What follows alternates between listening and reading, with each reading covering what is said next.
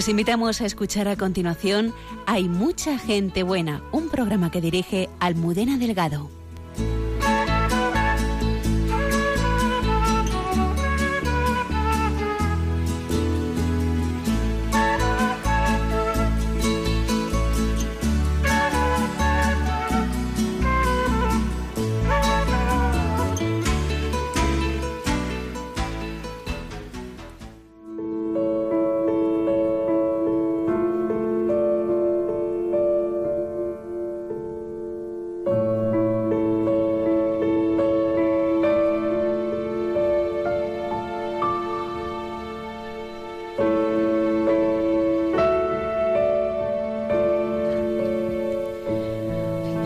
De un hijo a su madre.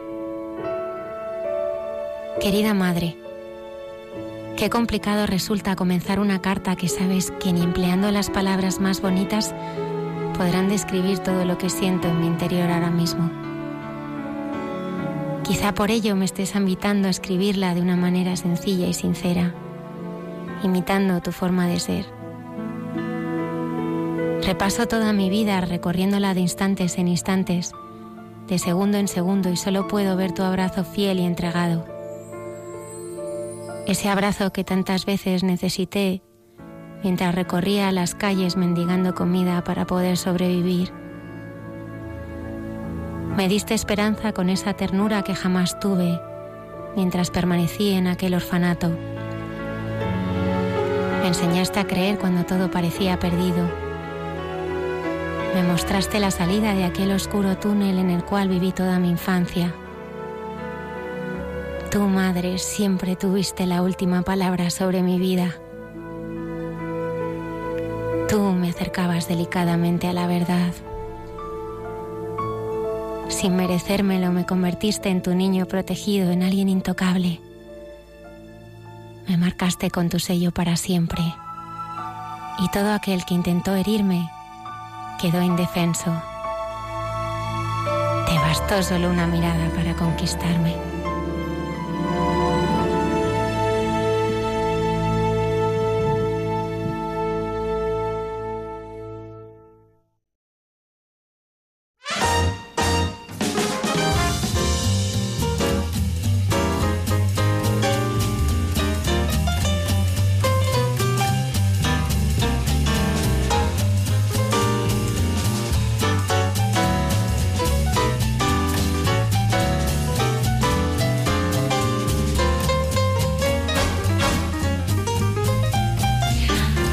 Noches, 12 y 3 minutos de la madrugada. Estamos aquí en directo en Radio María.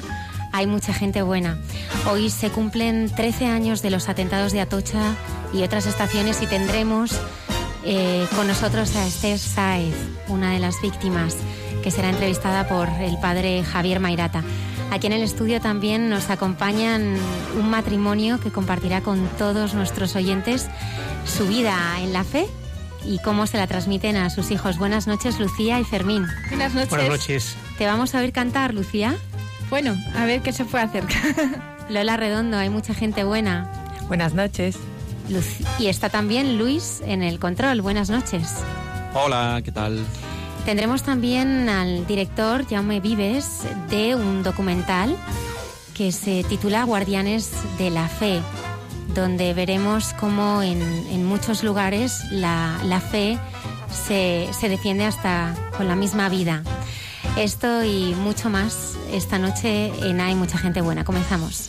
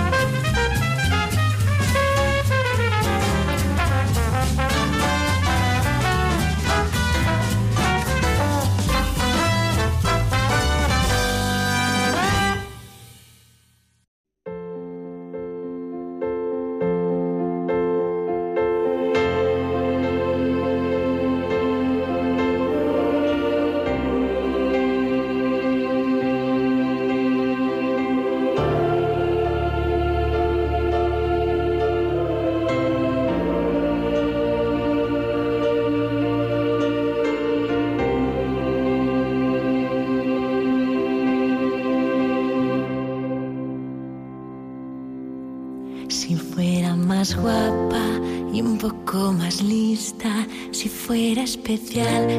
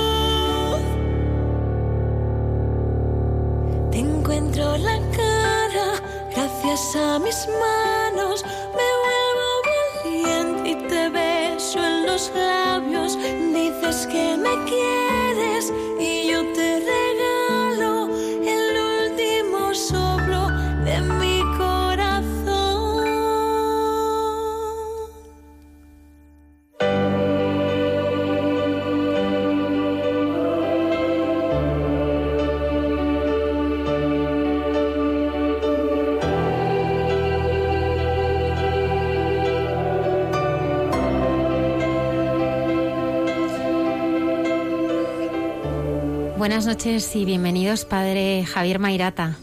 Buenas noches, ¿qué tal, Almudena? Hoy eh, que se cumple eh, 13 años de los atentados eh, de Atocha, queríamos, eh, bueno, queríamos recordar, ¿no? Y hacer un homenaje a, a las víctimas de este atentado y, y por ello también hemos querido invitar a, a Esther Saez, ¿verdad, Padre? Sí, recordamos que hoy hace 13 años, a las 7 y 36 de la mañana, comienza el horror. Eh, en concreto, estallan tres bombas en un tren que estaba en la estación de Atocha, dos en otro que estaba en el pozo del tío Raimundo, otro que estaba en, otra bomba en un tren que estaba en Santujeña y cuatro bombas en un tren que estaba en la calle Telles, muy cerquita de Atocha.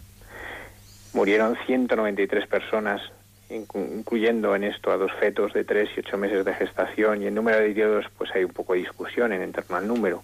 Se calculan entre 1800 y 2050. La cifra que se suele dar es 1858. En uno de esos, en el Pozo del Tío Raimundo, fallecieron 68 personas y en uno de los trenes solo sobrevivieron dos y Esther es una de las mujeres que sobrevivieron en uno de estos trenes. Buenas noches, Esther. Hola, buenas tardes, buenas noches. Muchísimas gracias por, por estar con nosotros en, en la radio de, de la Virgen y por compartir con, con todos los oyentes de Radio María, pues en definitiva, eh, tu testimonio que es un testimonio de vida y de perdón, ¿verdad, Padre Javier? Sí, muchas gracias Esther, te agradecemos que estés con nosotros. Sabemos que, que, además hoy está siendo un día agotador porque estáis inmersos en un congreso que estáis haciendo en la diócesis de Alcalá titulado La familia cristiana y la escuela católica, minorías creativas para la renovación de la sociedad. ¿Cómo está yendo todo, Esther? Bien, pues está, acaba de empezar, está muy bien, hay un, montón de gente y promete, promete. Es un congreso que se propone mostrar la belleza, la bondad y la verdad de la familia cristiana y de la escuela católica. Por eso me gustaría preguntarte, ¿cómo era la familia en que tú naciste, Esther? Pues una familia cristiana, muy practicante, que mm, desde que era súper pequeña, vamos, desde mi uso de razón, eh, me enseñó a rezar, a ir a misa siempre, eh, con cinco años me metieron en, el, en un grupo de, de, la Virgen María, la Legión de María, una familia estupendísima. Ya estabas en la Legión de María con, con cinco años. Sí, sí, sí. Vaya, no sabía que tan pronto se podía ser la Legión de María. ¿Y cómo, cómo fue madurando tu fe con, pues, con la ayuda de, de la Legión de María y de tu familia? Bueno, pues al principio, cuando eres tan pequeño, es simplemente un, es un, un, enamoramiento de la Virgen muy, muy especial, muy tierno, todo. Eres, vamos, te sientes como abanderada de la Virgen, ¿no? Y según van pasando los años, va profundizando más.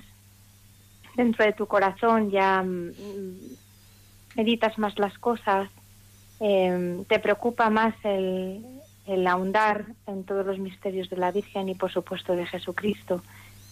Va creciendo todo según va creciendo tu edad. Esther, tú estás casada con José Antonio. ¿Y sí, para sí, ti sí. el matrimonio era una respuesta a una llamada de Dios? Por supuesto, absolutamente. Es una vocación que viene de lo alto, de lo alto, y que mmm, hace que nos santifiquemos los dos, que santifiquen nuestros hijos y mmm, es una bendición, desde luego, una bendición. Vosotros el día de vuestra boda os prometisteis amaros en la salud y en la enfermedad. ¿no? En aquel momento evidentemente no sabíais hasta qué punto ibais a tener que vivirlo en una situación tan terrible. ¿Cuál es el secreto para que una bomba que casi acaba con tu vida fortaleciese vuestro matrimonio? Pues porque desde el principio pusimos todo en manos del Señor y mmm, le tuvimos a él como abanderado, ¿no? En él poníamos todas nuestras esperanzas y nuestras miras, especialmente en Getsemaní. Yo creo que nos identificamos muchísimo con Getsemaní en esos momentos. Nos dimos cuenta que mmm, la única manera de salir adelante con estas cosas era meternos en las mismas llagas del Señor.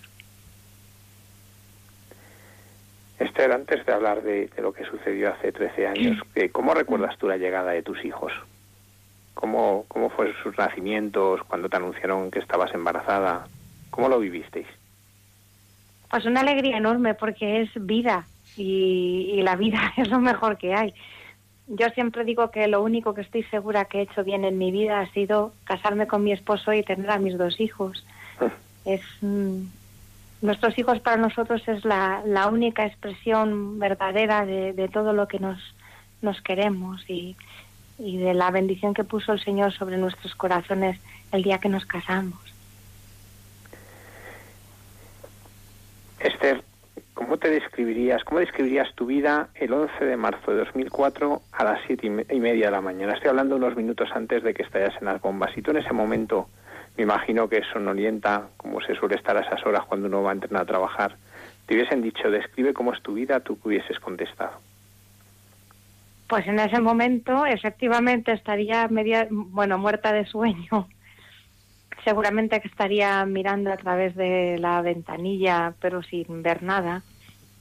Y, y bueno, curiosamente, seguro estaría rezando el rosario, porque yo solía rezar el, el rosario cuando salía de casa, aunque estuviera medio dormida, y ofrecía los misterios pues por mí, uno por cada uno de mis hijos, otro por mi esposo, otro por mi familia y, y el otro por los difuntos de la familia, ¿no? O sea que estaría pues rezando mi, mi misterio como todos los días.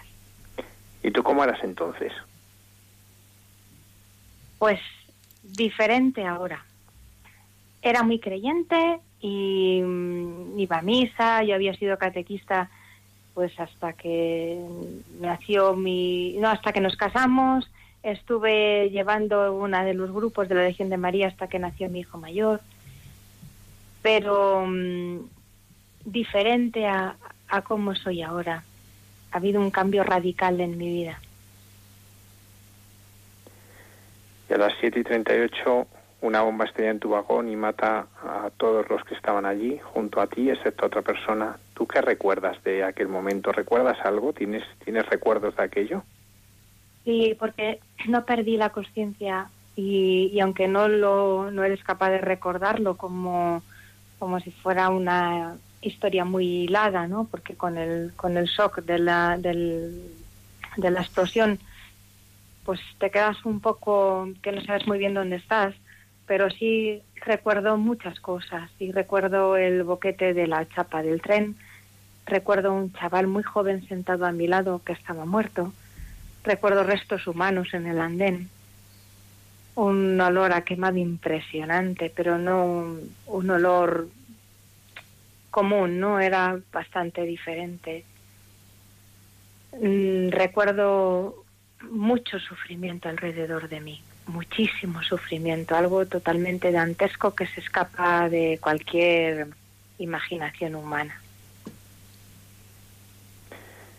Mm, ¿Cómo es cuando llegan a, a rescatarte?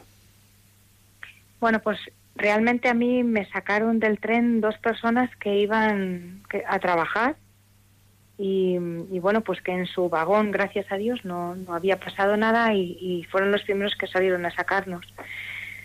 Y después, pues nada, me dejaron en el suelo y estuvieron esperando a que llegaran las, las ayudas. Enseguida me, me metieron en una ambulancia y me llevaron al Gregorio Marañón. Eso es lo que recuerdo. Tú estuviste, si no estoy mal informado, 19 días en, los, en críticos, en cuidados críticos en el Gregorio Marañón, ¿no? Eh, a ti se te ha considerado como la segunda persona herida más gravemente en el atentado. Me imagino que esas cosas son un poco difíciles de cuantificar, ¿no? Pero, eh, ¿qué daños tenías en aquel momento?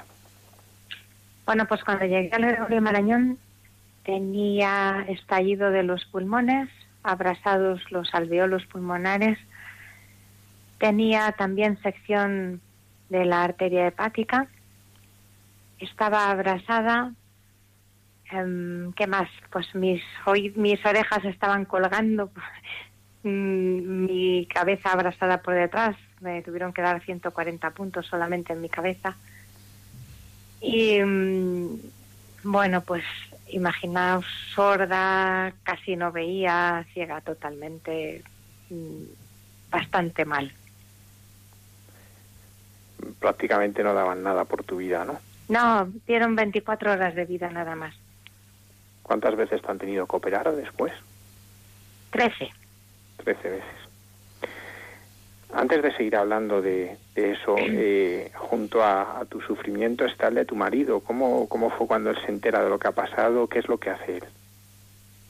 Bueno, pues él al principio cuando, cuando él oye en la radio lo que estaba pasando, pues me llamó por teléfono muchas veces y claro, yo evidentemente no cogía el teléfono. Entonces se fue a, su lugar de trabajo, desde allí siguió llamando, llamaba a mi empresa también a ver si había llegado y al final decidió irse al, al IFEMA. Y estuvo allí pues mmm, toda la mañana y parte de la tarde. Ya pensaba que, que yo ya no estaba aquí.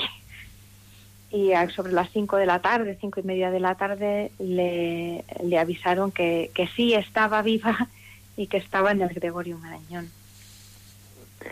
Esther, vamos a decir que en IFEMA era donde se llevaron los cadáveres, por aquellos que nos oyen que o no recuerdan esta tragedia o son de países uh -huh. que, que, tienen menos información, ¿no? IFEMA era el uh -huh. lugar, es el uh -huh. recinto ferial de Madrid donde se llevaron a, a, las víctimas mortales para su identificación y, y, vamos, y para que los forenses pudiesen realizar pues todas las investigaciones, ¿no? Bueno, y cuando llega allí al hospital José Antonio, ¿qué se encuentra? Pues se encuentra a su mujer con 10 kilos más de peso por la explosión, que no tenía ni siquiera... De la metralla. Mm, de la explosión, simplemente la explosión, de la explosión, porque yo estaba muy cerquita de la bomba. Y mm, por lo visto no tenía ni siquiera perfil. Y bueno, pues unos médicos que le dicen que, que eso, que, que no voy a salir adelante.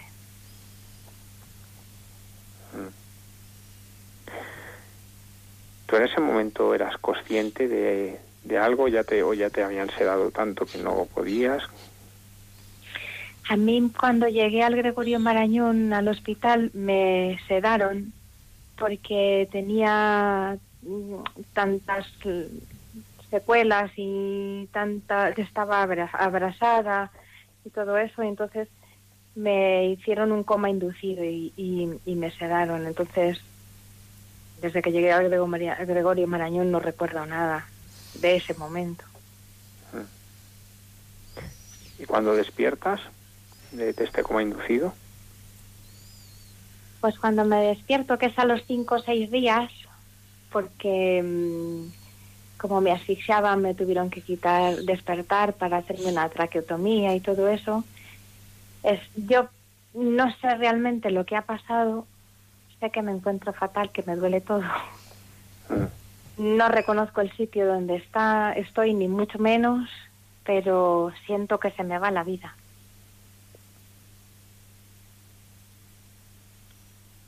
¿Y en ese momento de dónde sacaste las fuerzas? De mi para Dios. Seguir viviendo? De mi Dios. Del Señor. Pero en ese momento eras consciente de, su cercanía. ¿Cómo lo sentías a Dios en ese momento? ¿Qué, experiencia tuviste en aquel momento de Dios? El Señor se acerca a nuestro lado y se, sienta a nuestro lado, se, se mete dentro de nuestro corazón.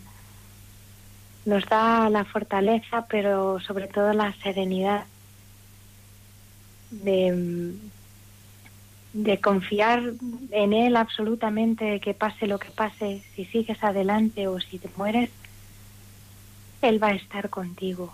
Realmente tú no haces nada. No es un esfuerzo, es el camino que hace el Señor por ti. Tú en ese momento, claro, no, no tenías capacidad de comunicarte, me imagino, con los demás, ¿no? No, no podía. Además, como había tenido el coágulo, tuve un coágulo en la cabeza a los dos días y entonces tampoco recordaba, vamos, no podía ni hablar siquiera, o sea, no, no tenía palabras, no tenía vocabulario, no tenía nada de eso y con la traqueotomía tampoco me podía comunicar, o sea, estaba absolutamente mm, aislada, aislada de todo. ¿Y cómo se vive así, en un momento así en que no te puedes comunicar, que tú eras consciente, porque ya empiezas a ser consciente, tú ves, tú escuchas, y, pero sin embargo estás como encerrada en tu propio cuerpo, ¿no? ¿Cómo, cómo, cómo se vive esa situación? De hecho, incluso hay una enfermedad, ¿no? ¿Qué, es esto, no? Alguien que ve, que, que, tiene conciencia, pero no puede mover el cuerpo, no se puede comunicar, a veces, en algunos casos, con, con el guiño del ojo, ¿no? ¿Cómo, ¿Cómo lo vivías tú?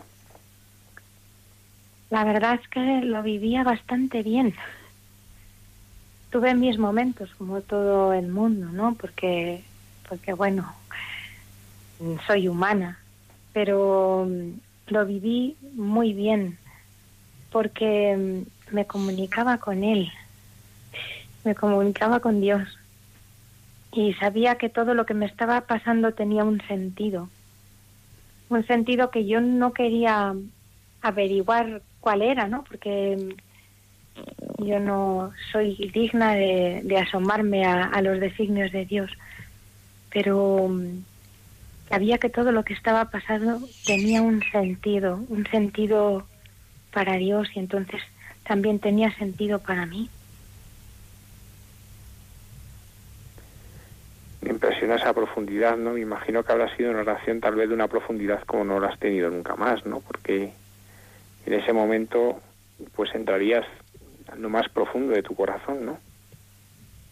Sí, es una oración en la que te das cuenta que la única manera de comunicarte con Dios, la verdadera y la auténtica, es cuando uno se despoja de sí mismo Entonces en esa situación yo estaba despojada de mí misma, porque era como un tronco, ¿no? no ni siquiera mis extremidades funcionaban y no me podía comunicar con nadie. Y entonces, esa es el, la manera en la que Dios me enseñó que mm, la verdadera oración parte de, de el negarse a uno mismo y, y, dejar al Señor actuar y llevar Él la oración, ¿no? Es un, es un, una experiencia, es impresionante, es impresionante en la que de repente te encuentras en, en la situación en la que el Señor dirige tu oración y reza contigo y te enseña que su designio es el mejor. ¿Y cómo, cómo vivías pues esa preocupación lógica y normal por tu marido, por tus hijos, por tu familia? Bueno, al principio eh, tuve amnesia, entonces no recordaba a mis hijos, mi marido no sabía si nos habíamos casado o no, si le recordaba a él que era alguien importante en mi vida, pero entonces pues mm, fue un poco confuso todo todo al principio, ¿no? Cuando ya me fueron explicando todo lo que había pasado, mi esposo me trajo fotos de mis hijos y estuve empecé a recordar cosas y a darle un poco de forma a todo, eh, fue una de las etapas más duras de, mi estancia en el Gregorio Marañón, porque mm, para una madre es muy duro el pensar que tienes hijos y no los recuerdas. ¿Cuántos años tenían entonces tus hijos? Pues uno tenía tres años y el otro tenía año y medio.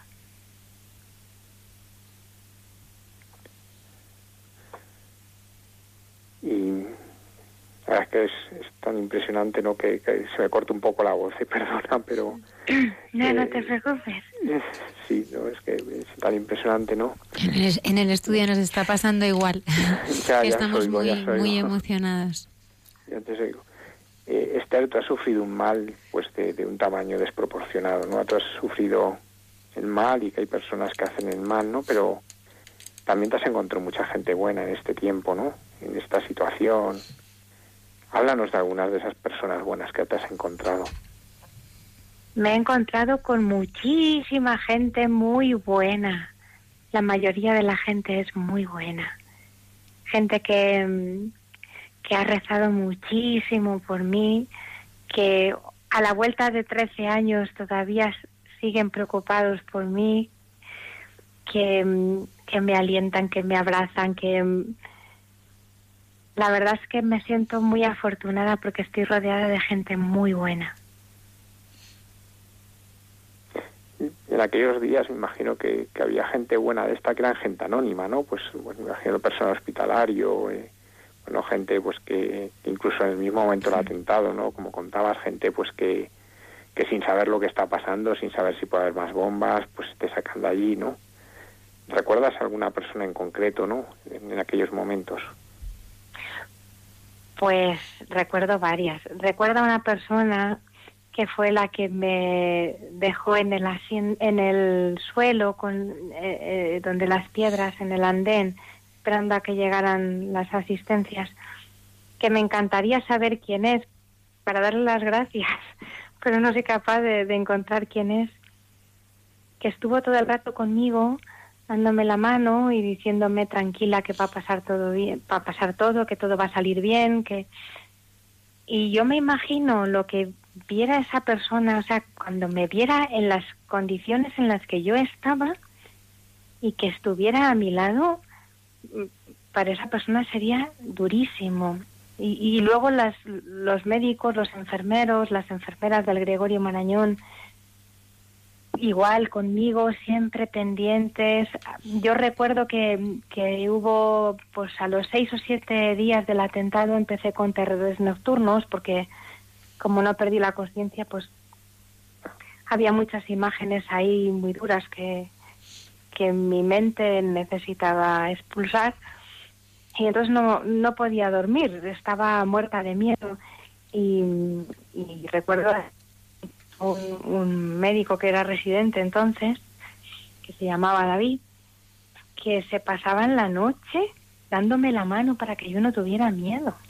Una cosa impresionante, impresionante. Y cuando luego he vuelto a las consultas de revisión, cuando los he visto, siempre me han dado muchísimos besos, muchos abrazos, incluso algunos que no son creyentes, pero sí creen en lo que pasó, ¿no? Y, y bueno, pues les da un poco como, no envidia, pero sí les gustaría que, mm, tener la sensación, el, sentimiento que tengo yo de fe, ¿no? De, lo que pasó en todos esos días. No dan su brazo a torcer, pero, pero saben que allí algo especial pasó. En esos días de tanta oscuridad hubo tanta gente, ¿no? Que para ti fue luz, pero tú a la vez has sido luz para muchos, ¿no? Como nos estás contando.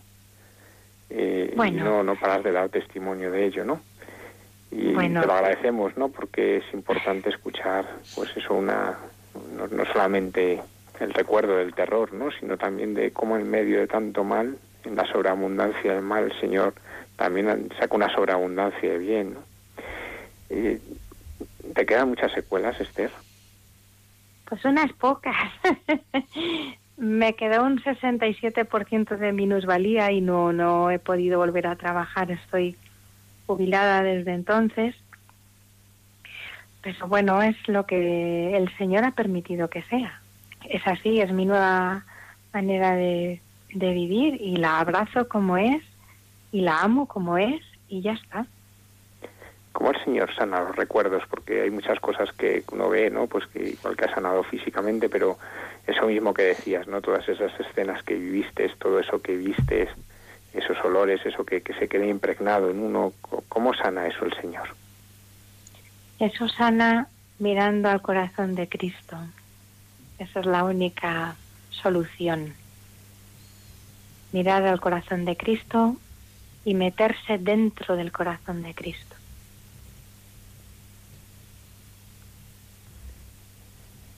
Esther, pero, pero por ejemplo ahora que nos llegan pues con con desgraciadamente cierta frecuencia noticias de atentados como los de París, eh, como Niza, bueno, pues como tantos, ¿no? Claro, para mm. nosotros es el terror, pero vosotros, y cuando digo vosotros me refiero a tu marido, tu, tus hijos, mm. ¿cómo lo vivís? Porque me imagino que, que sea muy distinto, ¿no? Que para vosotros tiene una hondura especial cuando, cuando os llega una noticia así. Bueno, la verdad es que te desestabiliza un poco, ¿no? Eso, porque mm, eh, te identificas muchísimo con las personas que están que lo acaban de sufrir. Tú sabes de su dolor, sabes de su sufrimiento, sabes de sus miedos, porque tú lo has vivido primero. Entonces, sí que te entristece muchísimo el que otras personas tengan que sufrir lo mismo que has sufrido tú.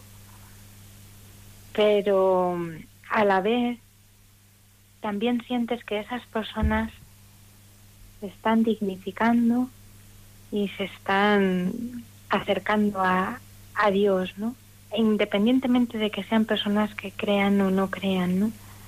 Digamos que con esas cosas eh, el Señor que siempre saca un, bien mayor de todo lo que está pasando, eh, los convierte en mártires para mí, ¿no? Y, y pueden gozar de la presencia del Señor los que estén los que hayan ido al cielo y, los que vivan los que los heridos pues con sus secuelas y con sus heridas también se están ganando el cielo aunque ellos no lo piensen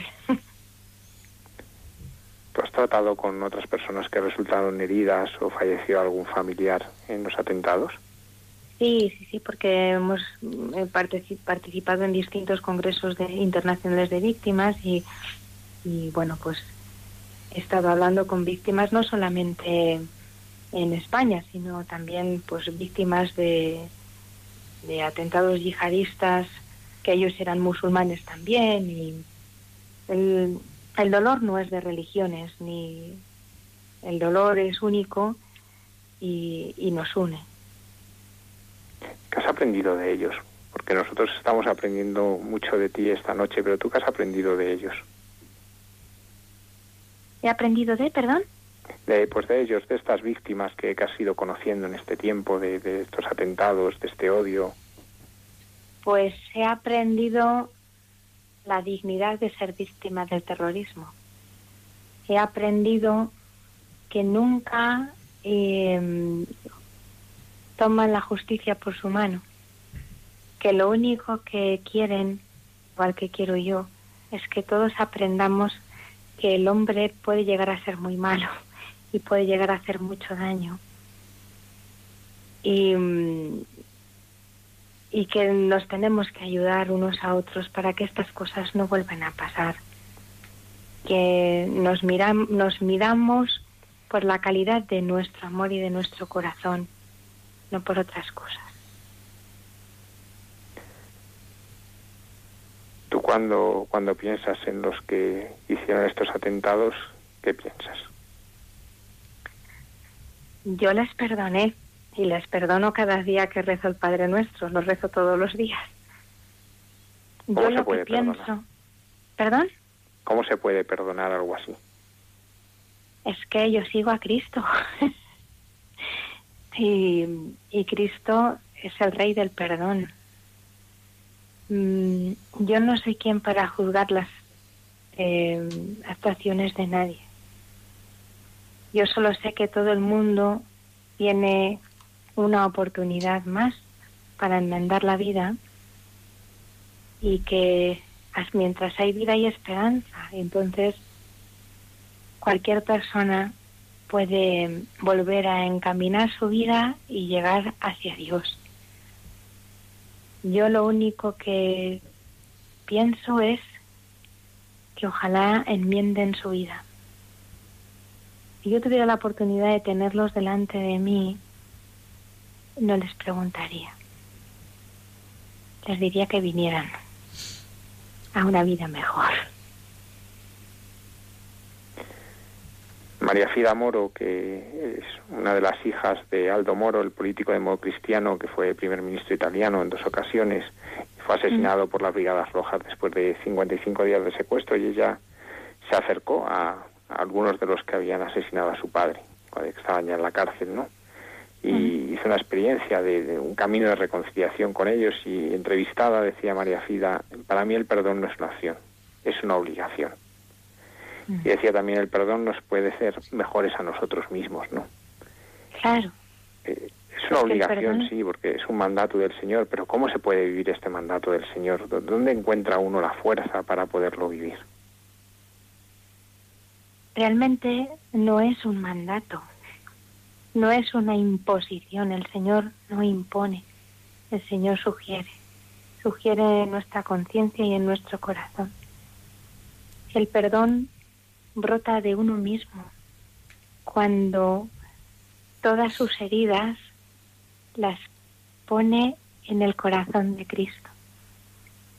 Si uno realmente se enamora de Cristo, y todos sus dolores, todos sus miedos, todos sus agobios, todas esas cosas, todo, sufrimiento, todo su sufrimiento, lo lava en la sangre de Cristo, no hay otra manera, porque al final todos deberíamos aspirar a encontrarnos con Él cuando nos fuéramos de, de esta vida, ¿no? Entonces, a mí lo único que me importa es que cuantos más vayamos a la presencia del Señor mejor. Y para eso necesito imperiosamente sentirme perdonada por Dios. Y para eso primero tengo que perdonar yo. Pero cuando tantas personas tienen, dificultades para perdonar cosas mucho más pequeñas, ¿no? Pues, pues cosas a veces que realmente son ridículas comparado con una cosa así, ¿no? Eh, ¿Tú qué les podrías decir, no? A las personas que tienen dificultad para perdonar, ¿tú, tú qué les podrías decir? Bueno, a esas personas les diría que primero tienen que hacer un viaje al interior de su corazón. Porque muchas veces esas cosas em, son fruto de, de actuaciones de otras personas que, que nunca han querido elaborar, ¿no? Se han quedado en el daño primero y nunca lo han querido eh, interiorizar. Les diría que, que tienen que, que analizar su propia conciencia y su propio corazón y ponerlo en la presencia del Señor. Y entonces desde ahí levantarse y mirar al que tienes enfrente. La mayoría de las veces cuando uno no puede perdonar es porque tiene muchas incapacidades interiores, tiene muchos odios añadidos de muchas situaciones.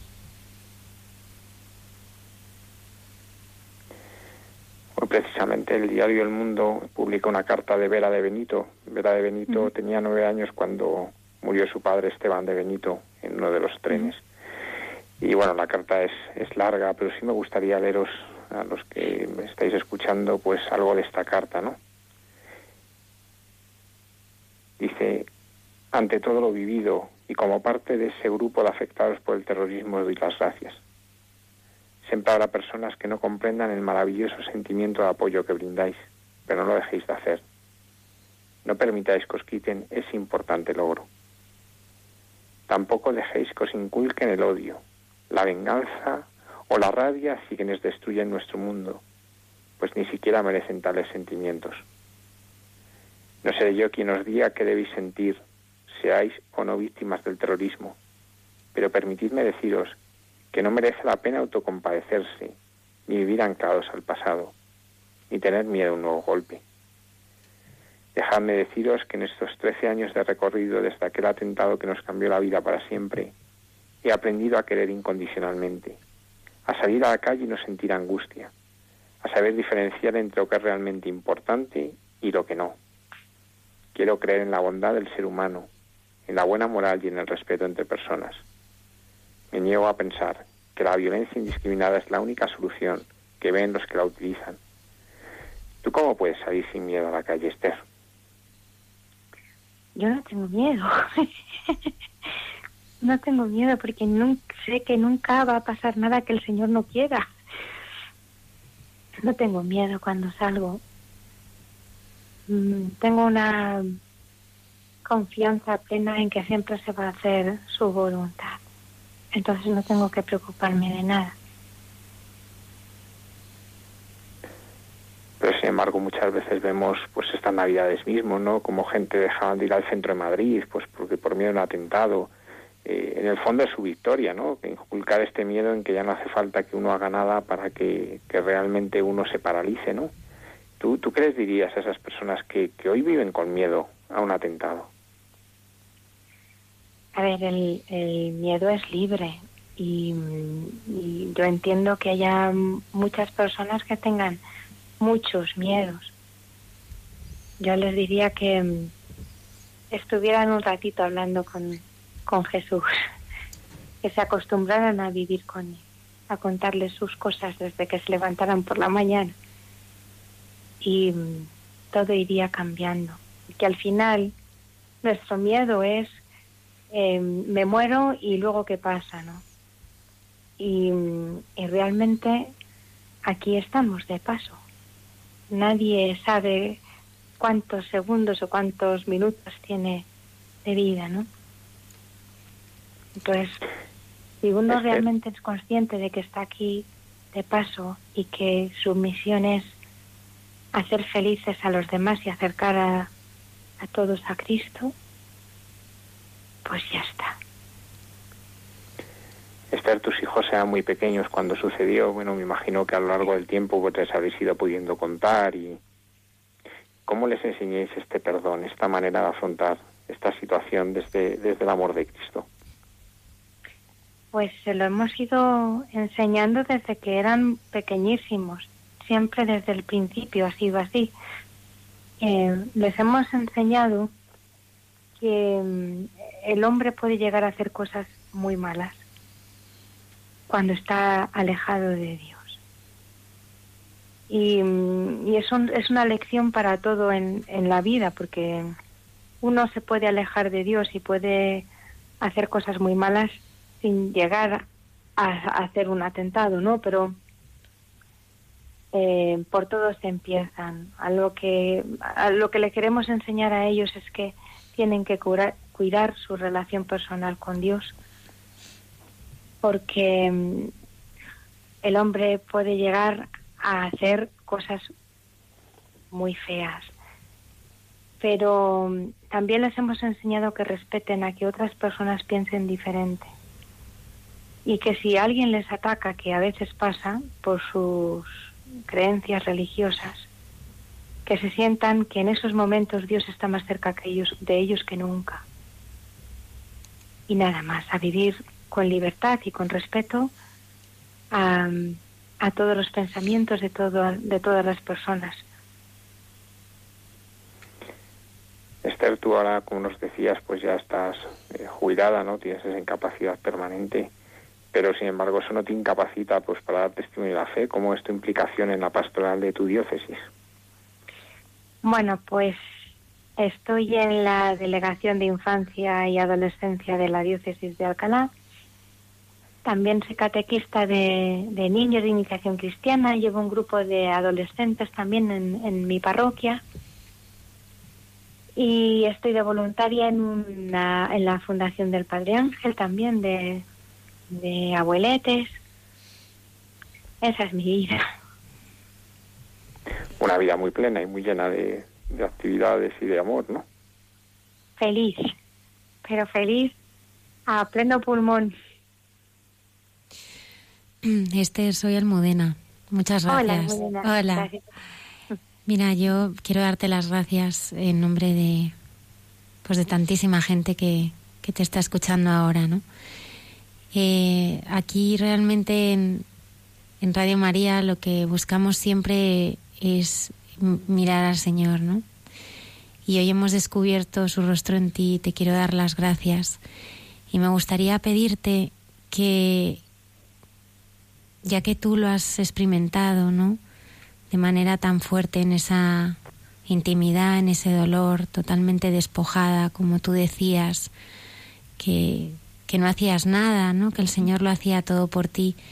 Me gustaría que, que compartieras como, con los oyentes cómo es ese Jesús que tú, que tú conoces, que tú has experimentado, que se ha sentado a tu lado. Si tuvieras que, bueno, que, que describirle a alguien que, que no le conoce, ¿qué le dirías? Bueno, pues le diría que Jesús es el amor de mi vida, que yo no sería capaz de, de, amar a mi esposo y a mis hijos como se merecen si no fuera a través de Él, porque Él es amor por todos los costados. Jesús llena todos los poros de tu piel. Jesús llora contigo cuando tú estás mal. Jesús te abraza cuando tú estás mal. Jesús cuida de ti aunque tú le niegues, le rechaces. Jesús está pegado a tu espalda por toda la eternidad. Jesús es aquel que siempre te está esperando Mm, es toda plenitud. Jesús es aquel que, mm, que te da aquello que realmente tu espíritu necesita. Ese es Jesús. ¿Y tú cuando se tienes que explicar a esos niños que estas catequesis, les cuentas esto o cómo se lo cuentas? Pues depende. A los adolescentes si se lo te lo cuento. A los niños les hablo también de un Jesús cercano y de un Jesús que es su mejor amigo y es Jesús que nunca les va a fallar. Incluso les digo que, que hasta sus padres les puede llegar, les puede fallar, ¿no? Pero Jesús jamás.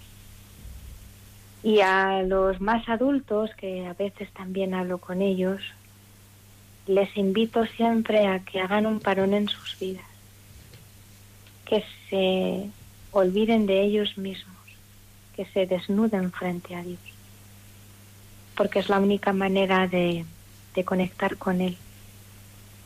Y, y de abrazarle, pero que tienen que ser muy valientes, porque el abrazo de Cristo es con sangre. Jesús está clavado en la cruz y nos abraza con sus llagas y con su sangre. Y que tienen que ser muy valientes. No tienen que tener miedo a esos abrazos de Jesús.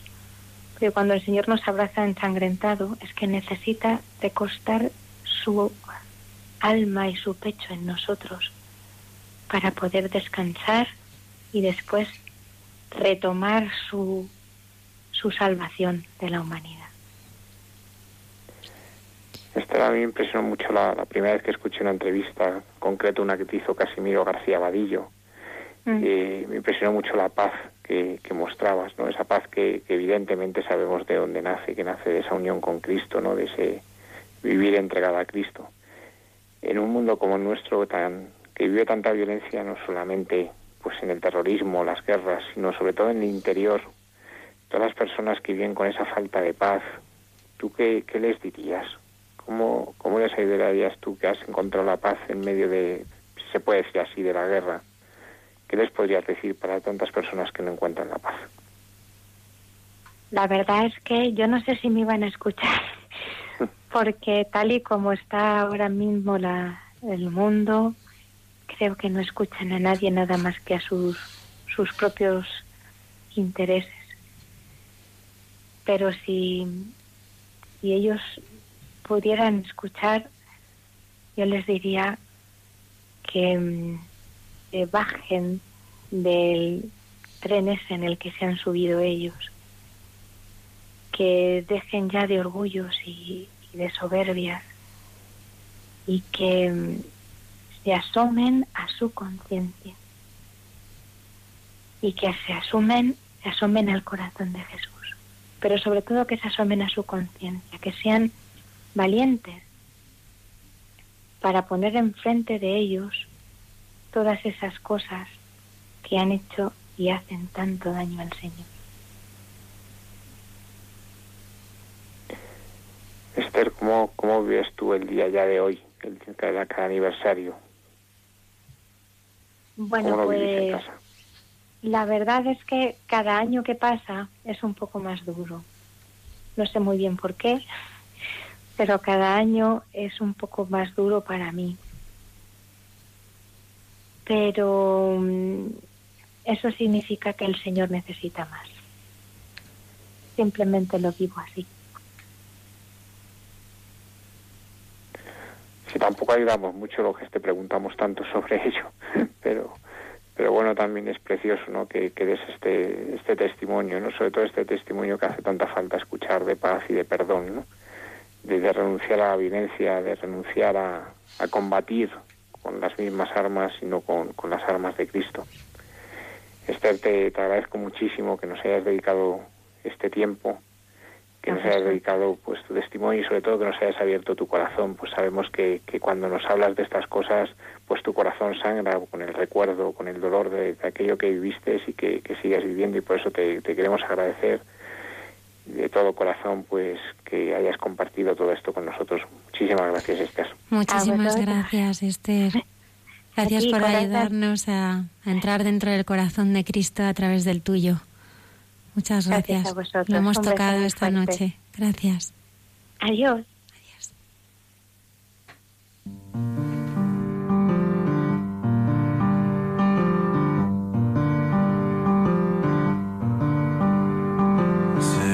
stars are you shining just for me?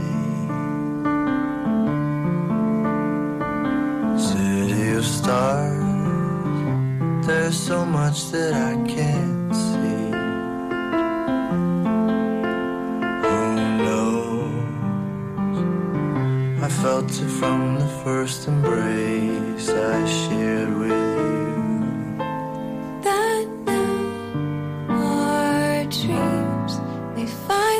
of the crowd.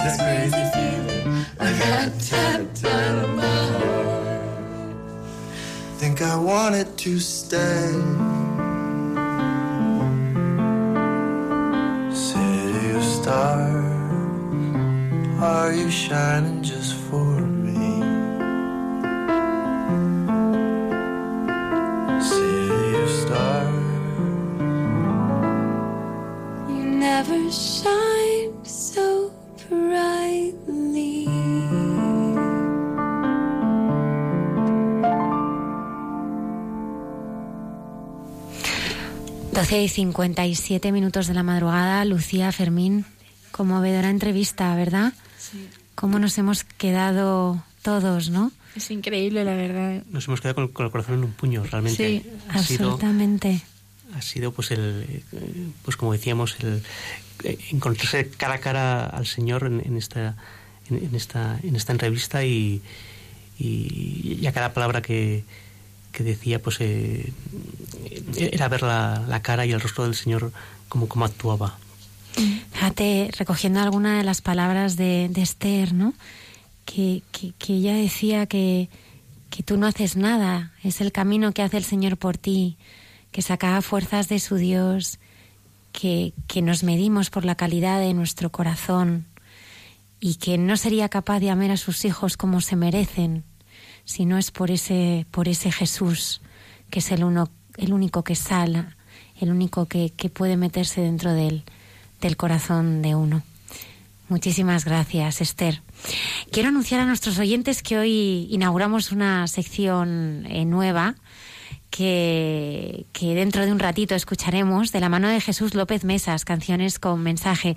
También quiero saludar a nuestros habituales eh, colaboradores, la hermana Carmen Pérez, entre tú y yo, y César Cid, escucha y consuelo. Oye, Lola, ¿tú sabes que vivimos muy cómodos? ¿eh? en un país de Europa como es España, donde no hay persecución, ¿eh? esa persecución cruenta a los cristianos, aunque sí social, y la gente deja la fe. Eh, muchas veces, eh, pues quien es católico se avergüenza de Cristo. Sin embargo, no tan lejos, hay gente que está perdiendo todo por no querer convertirse al Islam y no renunciar a su, a su fe. Para contarnos eh, todo esto está esta noche con nosotros Jaume Vives, que es el director eh, de un eh, documental que esta noche queríamos compartir con todos nuestros oyentes, que se llama Guardianes de la Fe. Buenas noches, Jaume. Muy buenas noches. Muchísimas gracias por estar aquí en Hay Mucha Gente Buena en, en Radio María. Un placer. Jaume, ¿Cómo surge eh, este documental, Guardianes de la Fe? ¿Por qué? Pues el, el por qué hace unos tres años, en, en, algunos medios de comunicación, en muy poquitos, la verdad, porque es una realidad que hasta hace poco ha sido muy desconocida, pues empiezo a leer algunas noticias de que hay cristianos que en pleno siglo XXI están siendo perseguidos. Y no, so, y no solo les están matando, sino que están perdiendo todo aquello en lo que nosotros ponemos nuestra seguridad, nuestra felicidad, nuestra comodidad, pues una casa, un buen sueldo, un trabajo, unos ahorros, una educación para los hijos, un largo etcétera, ¿no? Y claro, yo vengo como, como, como ahora pues introducías, ¿no? Pues de, de, de una Europa pues que la fe pues cada vez eh, hay menos fe, la poca fe que hay pues muchas veces los propios católicos nos avergonzamos de, de Cristo. Entonces yo era escéptico de esto, ¿no? Me, me costaba creer que eso fuera cierto y que eso estuviera pasando en pleno siglo XXI pasó el tiempo y gente importante empezó a mostrar su apoyo a esos cristianos. Y entonces me di cuenta de que yo había sido un poco ingenuo. La iglesia lleva dos mil años, más de dos mil años perseguida, y veo que es verdad. Que mientras aquí nosotros, sin ningún motivo, pues nos avergonzamos de Cristo por miedo al ridículo, por miedo a ser los raros del trabajo, los raros de la clase, hay gente que está muriendo por Cristo. Entonces, cuando veo esto me doy cuenta de la importancia de ir allí, no tanto del por qué nosotros eh, podemos hacer por ellos, que es poco, es poco, sino por lo mucho que ellos pueden hacer por nosotros. O sea, esa gente nos está poniendo delante de, de, delante nuestro, nos está enseñando que en esta vida hay muy pocas cosas importantes y la más importante de, lo que, de las cosas importantes es la fe. Y merece la pena morir por Cristo y merece la pena entregarlo todo por Cristo. Entonces, vi ahí un testimonio muy bonito que a mí me, me ayudó mucho y que pienso que puede hacer mucha, mucho bien a, a, muchos católicos pues que vivimos pues relajados, aburguesados y sin y sin darnos cuenta del tesoro que tenemos y de cuántas veces pues a Dios pues le metemos en el maletero, lo escondemos y lo y, y no, y no y no lo proclamamos. Jaume, ¿dónde se rueda este documental? Pues este documental se rueda en Irak. Nosotros aterrizamos en el norte de Irak, en el Kurdistán iraquí, y nos desplazamos por todo lo que sería pues la llanura de Nínive, algunos pueblos eh, antiguamente conquistados por Estado Islámico, a día de hoy arrasados, luego por otros pueblos que nunca llegaron a estar conquistados por Estado Islámico, y luego muy cerca, a 500 metros, de pueblos todavía bajo, bajo control del Estado Islámico. ¿Qué es, eh, ¿Cuál es la experiencia de fe que tú, que tú eh, vives ahí? Porque la, la, fe es, es la seguridad del que espera, es la prueba de lo que no se ve. Pero la fe es una gracia, no es algo que tú puedas tocar, ¿no? Si, si es algo de lo que puedas dar testimonio. Pero si tuvieras que explicar la fe de, de los cristianos con los que has compartido este tiempo, ¿cómo, ¿cómo, la definirías? ¿Cómo la explicarías? O sea, yo creo que hay una cosa muy bonita y es que llega, o sea, hasta un punto tú puedes, o sea, puedes humanizar la realidad, puedes decir, eso se entiende pues porque esa gente es muy optimista o puedes pensar, pues mira, eso que esa gente tenga esa paz y esa tranquilidad que tienen, habiendo sufrido 100 veces más de lo que nosotros podemos llegar a sufrir, pues esa gente tiene esa paz y esa tranquilidad, pues porque es gente muy eh, voluntarista, que pone esfuerzos en vivir la, la, vida de forma alegre, pero luego te vas dando cuenta de que esto al final es un engaño que a nosotros nos han, nos han colado en Occidente, nos han hecho pensar que la felicidad la encontraremos en un libro que nos enseña cómo, pues, los pasos para ser feliz.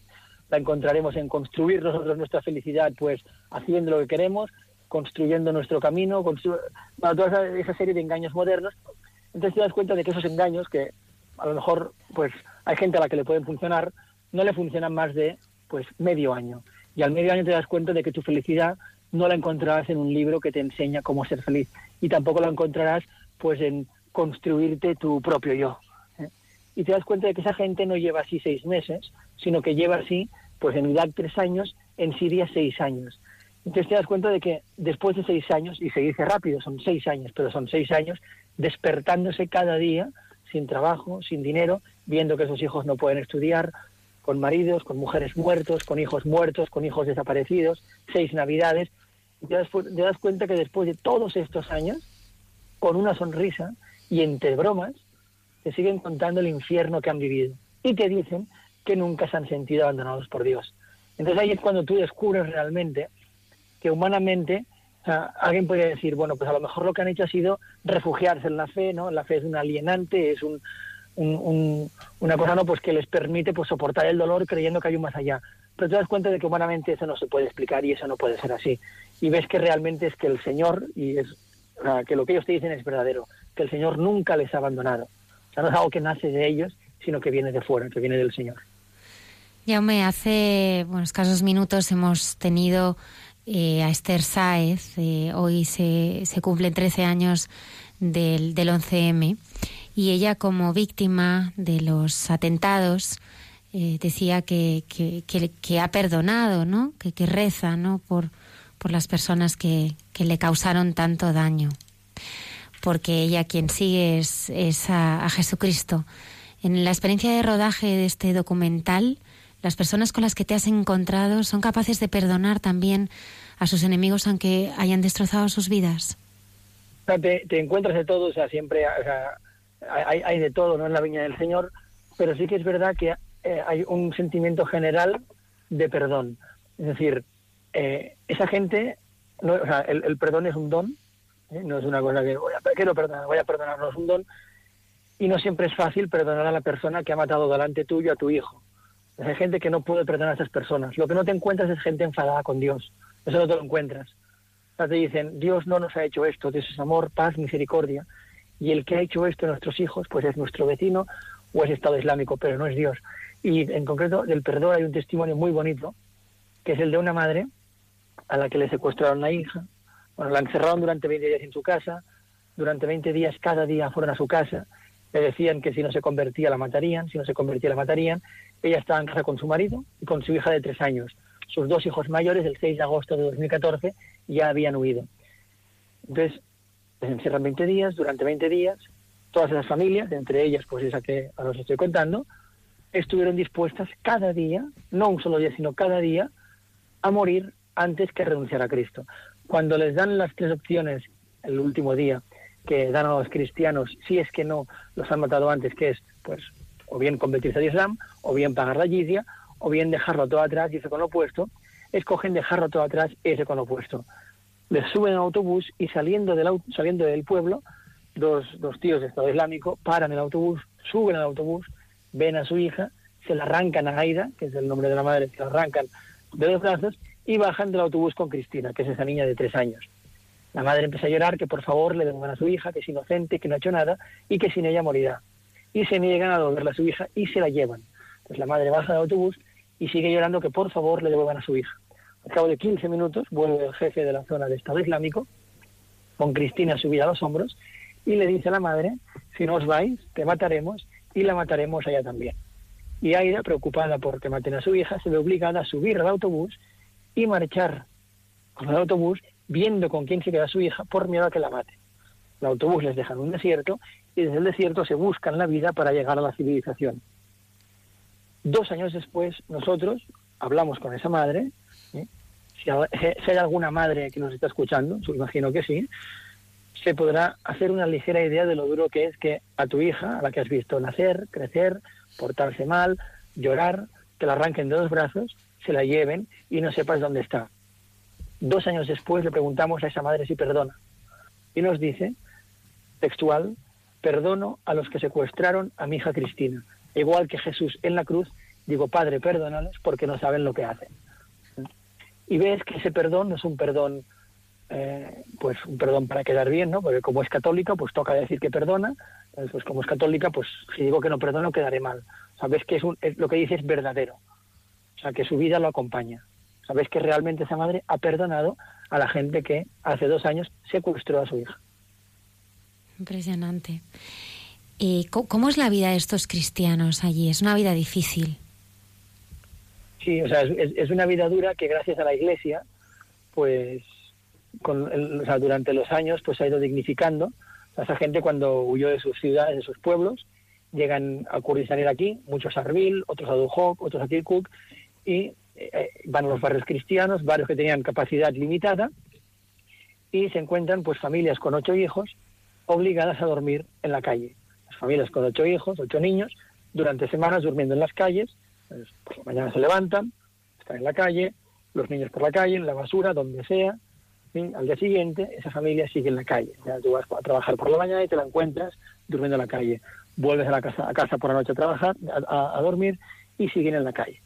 Pasa el tiempo y esas familias consiguen tiendas de campaña. Entonces, las madres te cuentan, ¿no? O sea, aparte de que no había ningún tipo de intimidad, no había ningún tipo de higiene. O sea, muchos niños empiezan a coger enfermedades en la piel por falta de higiene. Y yo recuerdo el testimonio de algunas madres que te decían, ¿no? En algunos sitios en los que dormían, que se pasaban el día entero matando ratones, porque si no, pues al final acabarían mordiendo a sus hijos. Llega el invierno, de hecho hay imágenes que son muy impactantes, que es cuando llovía, se crean unos, unos o sea, barrizales eh, fuera de las tiendas, ves gente fuera de las tiendas, que el barro les llega a altura de media tibia. Ah, imaginaos cómo estarían esas tiendas por dentro. O sea, sería horroroso eso. Llega el, llega el invierno, llega el frío y consiguen contenedores de mercancías. Un contenedor de mercancías serán 15 a 20 metros cuadrados. Pues familias con 5, con 6, con 8 hijos durmiendo en contenedores de mercancías. Y es lo que os decía, hasta, hasta día de hoy, que han pasado ya tres años, pues hasta día de hoy siguen así. Y eso poco que su vida se ha dignificado, porque ha sido poco, han, estado de- han pasado de estar en la calle a estar en de mercancías, al final no ha sido ni por gobiernos ni por ONGs, ha sido por la Iglesia. Claro. Si no fuera por la Iglesia, esa gente seguirían viviendo como animales eh, abandonados. La Iglesia de allí, con, sacer- con sus sacerdotes y sus monjas, y la Iglesia de aquí, por ejemplo, a través de ayuda de la Iglesia necesitada. Jaume, vosotros sois siete jóvenes españoles que os habéis lanzado a esta, aventura con mucho trabajo y, valentía. Eh, yo quisiera que, compartieras con los oyentes tu experiencia personal. O sea, ¿cómo ha crecido tu fe después de, de haber vivido todo esto? O sea, ¿en qué, ¿en qué te ha cambiado? ¿Qué ha querido el Señor decirte con, con todo esto? O sea, yo lo que veo es que, o sea, yo por, por experiencias pasadas, lo que he aprendido es que hay muy pocas cosas, que no- normalmente las, las, lo que vives no suele cambiar tu vida. Es decir, por ejemplo, yo cada año intento ir de ejercicios espirituales. Eh, vuelves de ejercicios espirituales muy cerca del Señor y muy enamorado del Señor. Desgraciadamente vivimos en una sociedad que está loca, que te obliga a correr, que te obliga a, no pensar, a, estar exhausto. Entonces, esto que has aprendido poco a poco se te va olvidando. Entonces, con Irak ha pasado un poco lo mismo, es decir, tú vuelves de Irak, o sea, muy cerca del Señor, muy contento, y no vuelves triste, o sea, has visto mucho drama, pero no es el mensaje que te queda, no te queda un mensaje de esperanza. Pero eso, desgraciadamente, y es una pena, pues también va desapareciendo. Pero lo que sí que siempre queda ahí, ¿no? Es, es el, porque eso lo hemos visto, no lo hemos vivido, pero lo hemos visto y sabemos que es verdadero, que es ver cómo el Señor está presente con esa gente, o sea, el Señor está allí. O sea, nosotros hemos visto al Señor en Irak. Entonces, eso no se te olvida, o sea, ver el Señor a través de una sonrisa de una familia que ha sufrido lo inimaginable, eso no se te puede olvidar. Ver, o sea, descubrir que al final, o sea, es el Señor el que explica que esa gente viva en paz, eso no se te puede olvidar. O sea, eso no quiere decir que has ido a Irak y ahora ya pues vas a estar o sea, con una fe eh, ejemplar y cerca del Señor, no, porque o sea, es, la fe es un camino y la fe pues, eh, o sea, no es fácil hoy en día pues conservar la fe y hay veces pues que uno está más frío, pero sí que hay como esas cosas importantes, ¿no? El, el, el ver, ¿no? Que realmente, o sea, queda palpable que Cristo es lo único por lo que merece la pena entregar la vida. ¿no? Absolutamente. eso, eh, eso, sí que no, no se te olvida. ¿Cuándo se estrena? ¿Lo estrenáis en, en, Barcelona este documental? Sí, o sea, lo hemos estrenado en Barcelona el 17 de febrero, hace muy casi poquito. Un mes. y fue, la verdad es que fue muy bien. O sea, fue muy bien en cuanto a, a, a espectadores. O sea, en, en, una semana lo estrenamos como vino tanta gente al estreno, hicimos un segundo pase, éramos 700 personas pero sobre todo lo bonito es cómo la gente salió del documental, o sea, la gente salió conmovida, la gente salió eh, diciendo, he visto mucho dolor, pero salgo con esperanza, o me ha conmovido, o sea, eso, eso fue muy bonito, lo más bonito, o sea, ver cómo la gente salía, y ahora lo estrenamos en Madrid, justo mañana, o sea, lo estrenamos el sábado, o sea, este sábado 11 de marzo, a las 12 del mediodía, en los Cines Verdi, en la calle Bravo Murillo número 28, y luego tenemos varios estrenos programados, pues en Valencia, en, en Mataró, iremos a Gerona, estamos mirando también San Sebastián, Pamplona, bueno, o sea, ahí donde nos digan, oye, queremos que lo estrenéis, pues en Murcia, pues iremos a Murcia a estrenarlo, sí. donde se nos pida. Lola. Hola, Jaume. Hola. Bueno, lo primero, darte la enhorabuena por tu documental y decirte que estás haciendo una gran labor y que hace mucha falta gente como tú. Y luego te quería preguntar, eh, yo he estado investigando sobre el documental, bueno, investigando, informándome, y entonces en un, en un vídeo explicabas algo de que el, la comparación de la fe, de cómo lo viven allí a cómo se vive en Occidente, o sea, como que ellos creen, bueno, como que ellos creen, ellos creen en un Cristo humano y en Occidente se vive más como una teoría, no todo el mundo, ¿no? Pero la mayoría de la gente.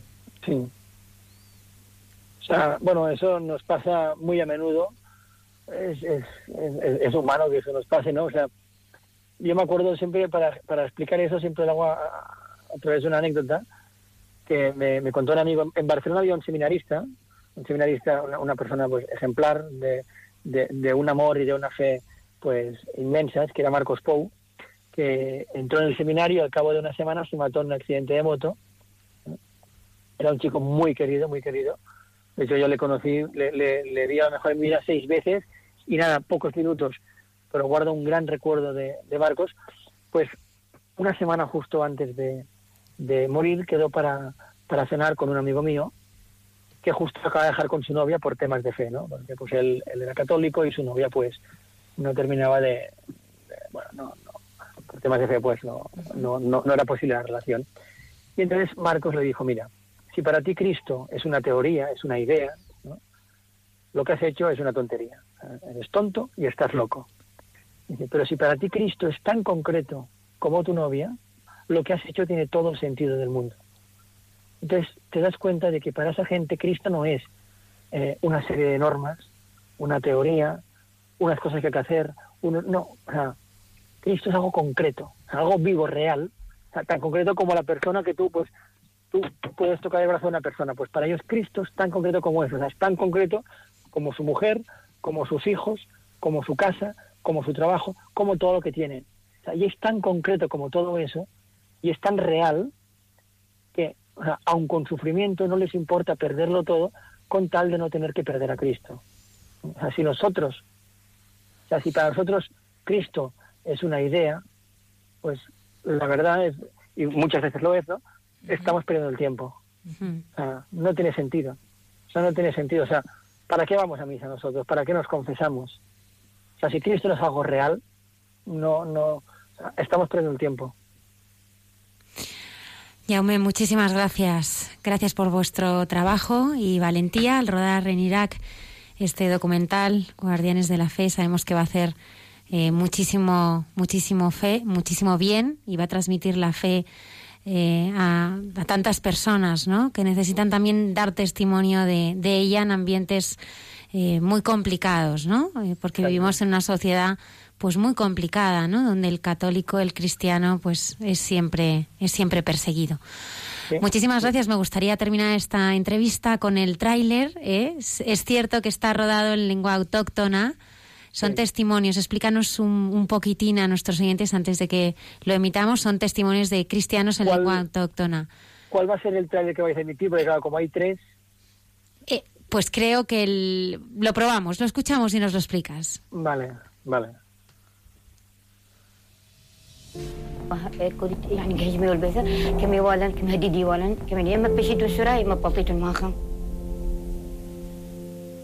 بالتسعة ونص تقريبا وقعت القنبلة ببيتنا حسينا بأنه تقريبا داعش وصل للمنطقة. إيماني بلا لك بيت مال. لك بينجمي بس إرادتي بلا والله إحنا عندنا إيمان بأنه يدمر صليب راح نسوي ثلاثة يدمر كنيسة راح نسوي خمسة. طبعا بشهد بالزايد إيماني بلاهم لأن حسيت إنه يجوز يعني تجربة لهم I am near to God more than before. Not on the manner of religious no on manner of faith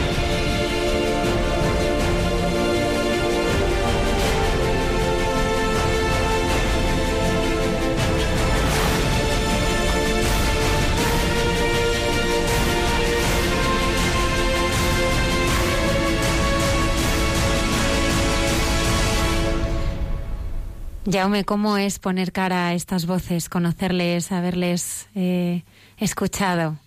Mira, yo hasta ahora solo les había puesto cara y hoy les he puesto solo voz y, y he de decir que, eh, o sea, nunca había visto el tráiler sin haber visto la imagen, o sea, solo la, la voz y o sea, no he entendido nada, ¿eh? o sea, sé lo, sé, sé, sé lo, que dicen porque porque me conozco de memoria, pero es, es, muy bonito escuchar la voz aunque no se entienda nada, ¿no? O sea, porque es la voz de, de, esos mártires, que no son héroes, que son mártires, o sea, que el martirio es una gracia, ¿no? Es, es muy bonito. Pues, o sea, bueno, el tráiler, este tráiler concretamente, te explica un poco, ¿no? O sea, esa, esa gente, ¿no? Te dice, o sea, cómo, pues en su día les dijeron, os convertís y nos mataremos. Hay una imagen que es muy bonita, que es de un matrimonio mayor, ¿sí? Sentado en el suelo, viven en el suelo, en una esquina de un tercer piso de un centro comercial, y es muy bonito ver cómo ese hombre, que está enfermo, que no, a duras penas puede hablar, que no tiene casi fuerzas para levantar el brazo, nos dijo, nos dijeron que si no nos convertíamos, nos mataríamos, nos matarían.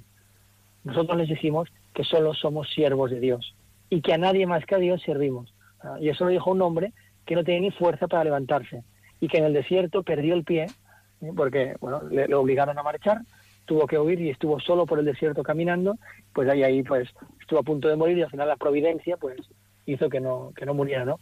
Entonces pues te van contando todo este sufrimiento y, y, vas viendo cómo ese sufrimiento no está para nada reñido con su amor al Señor, que justo al contrario, o sea, les ha hecho abrazar aún más la cruz y más a Cristo. Jaume, muchísimas gracias por haber estado esta noche en Hay Mucha Gente Buena en Radio María y mucho éxito, seguro, con, con, con este documental, quiere. si Dios quiere, claro que sí. Hasta muy pronto. Hasta muy pronto. Hasta muy pronto. Inauguramos esta noche una nueva sección de la mano de Jesús López Mesa, canciones con mensaje. Muchos de nuestros oyentes, amigos fieles de Radio María, le conocerán porque dirigió durante muchísimos años la sección El Baúl de los Recuerdos. Hemos eh, querido eh, eh, coger un trocito de ese programa y traerlo cada viernes, así que lo compartimos con todos vosotros.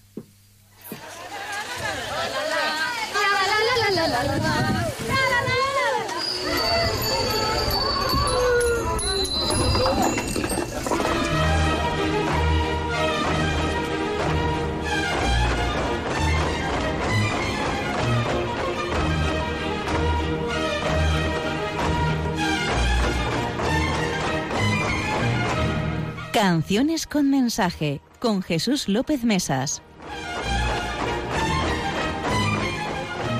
Buenas noches, Almudena. Efectivamente, inauguramos hoy una nueva sección dentro del programa Hay mucha gente buena, sección que hemos titulado Canciones con mensaje. En cada programa escucharemos una canción con mensaje positivo. Y para inaugurar la sección hemos elegido un himno cristiano escrito por el clérigo y poeta inglés John Newton y publicado en 1779. La composición, una de las canciones más conocidas de los países de habla inglesa, transmite el mensaje cristiano de que el perdón y la redención es posible a pesar de los pecados cometidos por el ser humano y de que el alma puede salvarse de la desesperación mediante la gracia de Dios. Newton escribió la letra a partir de su experiencia personal. Educado sin ninguna convicción religiosa, a lo largo de su juventud vivió varias coincidencias y giros inesperados, muchos de ellos provocados por su recalcitrante insubordinación. Fue forzado a unirse a la Royal Navy y como marinero participó en el mercado de esclavos. Durante una noche una tormenta golpeó tan fuertemente su embarcación que, aterrorizado, imploró la ayuda de Dios momento que marca el comienzo de su conversión espiritual. Su carrera como tratante de esclavos duró algunos años más, hasta que abandonó la marina para estudiar teología. Amazing Grace fue escrito para ilustrar un sermón en el día de Año Nuevo de 1773. El autor Gilbert Chase ha escrito que Amazing Grace es, sin lugar a dudas, el más famoso de todos los himnos populares, mientras que Jonathan Aitken biógrafo de Newton, estima en su obra que el himno es cantado cerca de 10 millones de veces al año. 10 millones de veces al año. ¿no? no sé cómo lo contará, pero bueno. Ha tenido una particular influencia en la música folk y es un cántico emblemático de los espirituales americanos. Amazing Grace contempló un resurgir de su popularidad en los Estados Unidos durante la década de los 60 y desde entonces ha sido interpretado miles de veces, siendo un clásico de los cancioneros populares dentro de los países de habla anglosajona. Bien, pues amigos, vamos a escuchar este precioso himno Amazing Grace en la maravillosa interpretación de Judy Collin. Amazing Grace, how sweet the sound that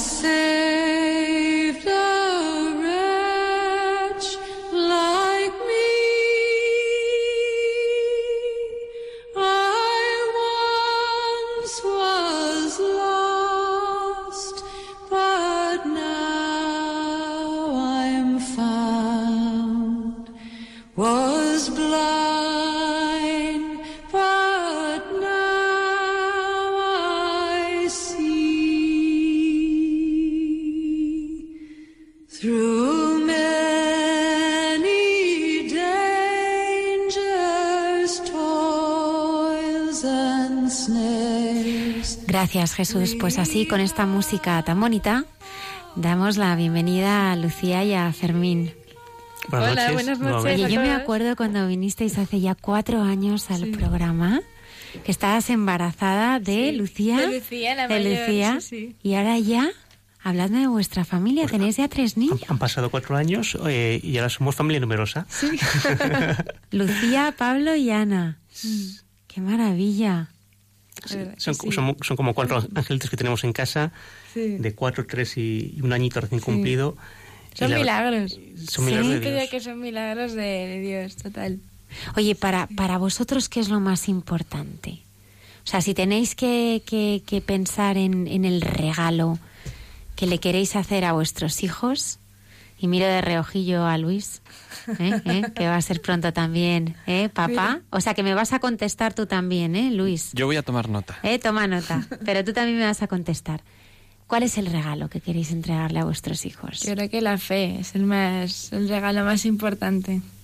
Yo creo que sí. Sí, el, el- el amor, el- y el amor más grande es el, el del Señor. Sí. Entonces, a poco que nosotros seamos un pequeño reflejo de, de ese amor de Dios, pues eh, ellos como son tan, como lo captan todo y son tan pequeñajos, pues enseguida, pues, eh, bueno, pues... eh, mm, cuando estás con ellos casi aprendes más de, de, de ellos, casi te dan ellos más de, de lo que tú a veces le- es les das. Entonces, porque una sonrisa, yo, yo veo a mi hija de un año con una sonrisa y es que veo, veo al Señor eh, son- sonriéndome.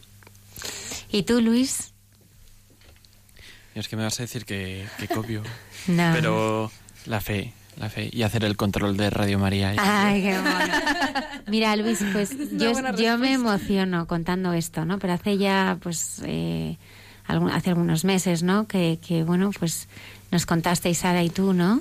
Eh, como en aquel camino de Santiago de repente la cogiste en la mano y Sara dijo, yo ya no me suelto. Y, y, pues es emocionante, ¿no? Ver que ahora, pues, pues vais tres, ¿no? Con el Señor ya cogidos de la mano, ¿no? Es, es que es lo que dicen, que es un milagro. Pero, Es pero- un pero milagro. un milagro, vamos, con todas las letras. Sí. ¿Cómo, Lucía, Fermín, transmitís la fe a vuestros hijos en ese día a día desde que son pequeños? ¿Cómo, ¿Cómo viven ellos la fe de sus padres? ¿Y cómo están conociendo al Señor también a través vuestro? Bueno, yo, bueno, no sé, hablo... hablo- bueno, en realidad lo, hablamos por los dos, pero bueno. Eh, yo, bueno, ya sabéis que me expreso bastante mejor a través de la música que, que hablando. Y entonces de lo que, bueno, casi ten- prácticamente cada vez que me quedaba embarazada teníamos el nombre pensado desde hace mil años. Y entonces lo que a mí me daba pie a pensar que efectivamente ese niño o esa niña está pensado por Dios desde la eternidad, ¿no? Y, y pues yo siempre le ofrecía, aparte que para que todo fuese bien, ¿no? desde, desde mucho antes de nacer, pues le ofrecía a ese niño o esa niña a la Virgen, ¿no? Porque es ella la que realmente, por lo menos en mi historia personal con el Señor, es la que realmente me ha llevado al Señor ella. Y ¿Cómo entonces- te llevó ella, Lucía? Recuerda un poco a los oyentes. Es bastante largo, ¿eh? Pero, así, dos, dos pinceladas. ¿Cómo, cómo Pues mira, te yo pasé una época bastante mala en el colegio, muy mala, en el que es verdad que a mí me enseñaron que Dios era un amigo, que nunca falla, que tal, pero esa confianza que a mí me daba para tratarle como eso, como mi amigo, pues me servía para enfadarme con él y culparle absolutamente todo lo que me estaba pasando, ¿no? Y, y yo tenía pues a la Virgen en aquel entonces pues como la Madre del Señor y poco más y para que me ayudara en algún examen que iba a suspender fijo, pero da igual. Eso se lo pedíamos todos. y siempre nos salvaba.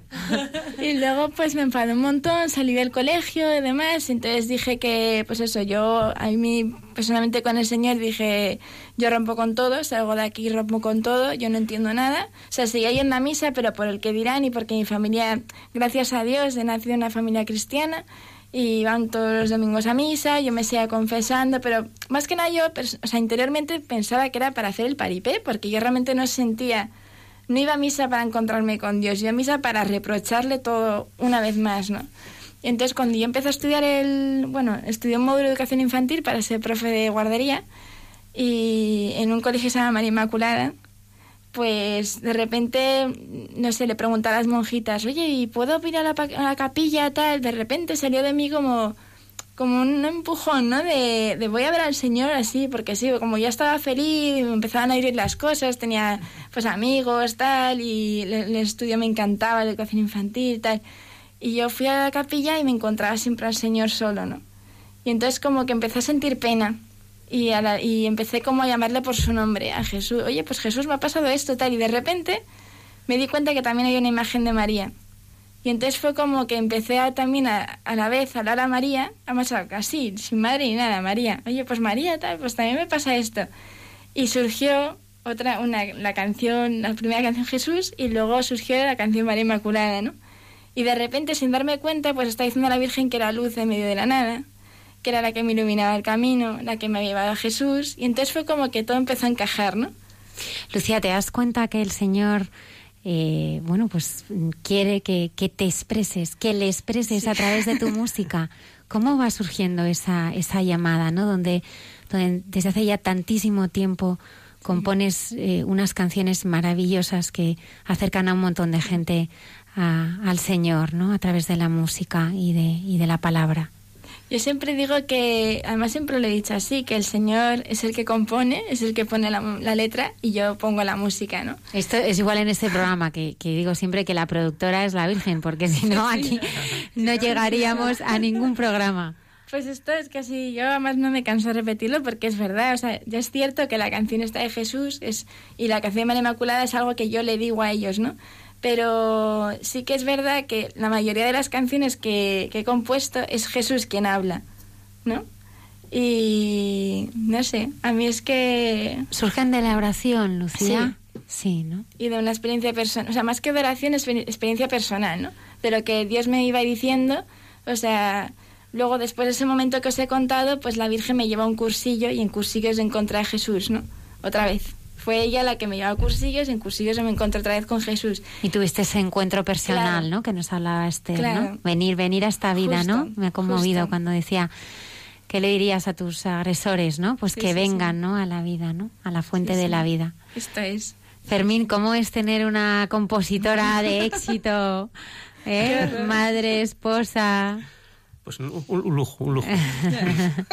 De, de- de hecho, cuando eh, una de las cosas que, que me enamoró de, de Lucía, pues es, es, es, es- es- es- Efectivamente, es- cómo es cómo lo vivió. cantaba y de hecho pues recuerdo pues vas a eh, hacer llorar a mí ahora, ¿eh?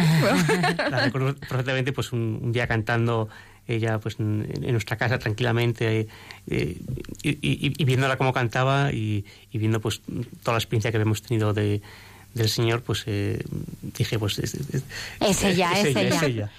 Fermín, ¿cómo has sentido tú al, al Señor, no? Es que, no sé, os veo a los dos y, y es, es una maravilla ver la obra del Señor en vuestra vida, ¿no? Y veo, pues eso, cómo miras a Lucía, cómo miras a los niños y, y qué grande ha estado el Señor, ¿no? Con vosotros, ¿verdad, Fermín? Sí, la verdad es que el, el Señor siempre es grande y yo creo que al final, eh, como todo relacionado con el Señor, es, es fiarte, fiarte del Señor eh, ante los caminos difíciles o, o- o cuando tú estás perdido, pues decirle, pues Señor, aquí estoy, eh, llévame, eh, me fío de ti y adelante. Pues, eh, pues, pues como decía Lucía, por ejemplo, pues el, el tema del, del, del- del cursillo de cristiandad, pues como, como tú te fías y, el Señor te va llevando. Y, tantos caminos que, el Señor pone que pone en nuestro, en nuestra senda en el día a día y, bueno pues es, es, es fiarte y, sobre todo cuando haces una recapitulación de, de la vida eh, pues pues ves cómo el Señor pues eh, te ha ido guiando aunque tú no, lo supieras en ese momento pero te ha ido guiando poco a poco en, la vida pues eh, por ejemplo la primera vez que, que estuvimos lo más próximo sin conocernos fue en en el 2006 en verdad. el encuentro mundial de la familia Pero sí, pegados. Pero es- está, y, os- y no es no, nada. nada. No nos- No nos no- O sea, conocemos de fuisteis nada. los dos Y cantando cada la uno misma, por su la cuenta. misa y todo así, Claro, luego, pegados. luego viendo así, vídeos de, nada. Anda, mira, de- pero si esa está jornada aquí al estábamos, lado. estábamos juntos en algún momento. Luego yo le digo a mi madre y digo, mamá, mira si está Fermina ahí. ¿Cómo? y es un poco pues eso, el, el fiarte, el, el- el- el camino del Señor que, que, pues al final pues te, te lleva a buen puerto y, y, bueno pues eh, continuamos, continuamos y hasta que nos encontramos realmente y La Virgen, una vez más, también. También. Sí, sí. ¿Cómo rezáis vosotros con vuestros hijos? Pues cuando son pequeñitos con las canciones que les compongo, porque luego ese ofrecimiento que yo le hago a la Virgen antes de que nacen, se las hacemos en el bautizo. Y entonces, cuando son pequeñitos, le cantamos la canción a la Virgen. Y luego ya cuando son más mayores, pues, ya te digo, Jesús de mi vida, Ángel de mi guarda, pedimos por toda la familia, que somos un y luego nada, muy bien, la verdad. sí, hacemos una oración eh, siempre la misma en la cual pues eh, pedimos por cada uno de los miembros de la familia, por todos los sobrinos, por todos, Sí. por cada uno de los abuelos, uno a uno y, y día a día. Y pedimos eh, y, y eso pues ellos ya lo, lo- tienen de forma lo han interiorizado y, y, y es parte básica antes de, de, de- De hecho, a de- veces de nos olvida algún nombre y la mayor dice, mamá, está- se ha dado el primo, no sé quién. Digo, vale, vale, un momento. Sí, sí, es Y aquí, cómo es se como- cuidan, ¿no? Los hermanos Sí. también, ¿no? Sí, sí, sí. Cómo se cuidan unos a otros. No, Fermín, tú ahora en, bueno, pues también en, en un ambiente profesional eh, que, que, en que, bueno, trabajas y, bueno, Lucía está al cuidado de, de los niños, de lo más importante. Pero tú cómo ves esta sociedad de, de, de hoy en día? ¿Cómo ves, eh, bueno, en tu entorno más cercano, qué les hace, qué les hace falta? Si les hace falta algo, yo creo que sí. Pero ¿cómo ves? eh, Sí, pues eh, vivimos una sociedad muy rápida, con, pues con, que se quiere hacer todo muy rápido eh, y cuanto antes mejor. Y justo pues faltaría todo lo contrario, pues el, el pararse, el, el- el pausarse en el día a día eh, y sobre todo yo siento pues el, eh, en- este día a día pues como una falta de, de amor, el- en el sentido de que cuando hablas profesionalmente con, pues, con mucha gente, pues a veces pues mm, si te paras con ellos y si, si le dedicas tiempo y, y cariño, pues mm, como que falta ese, ese, ese, ese- amor en, en el trato profesional, o sea, ese, ese, ese cariño, ese, ese pararte, ese, ese pues eh, mm, ese, encuentro con más, más, más, más personal.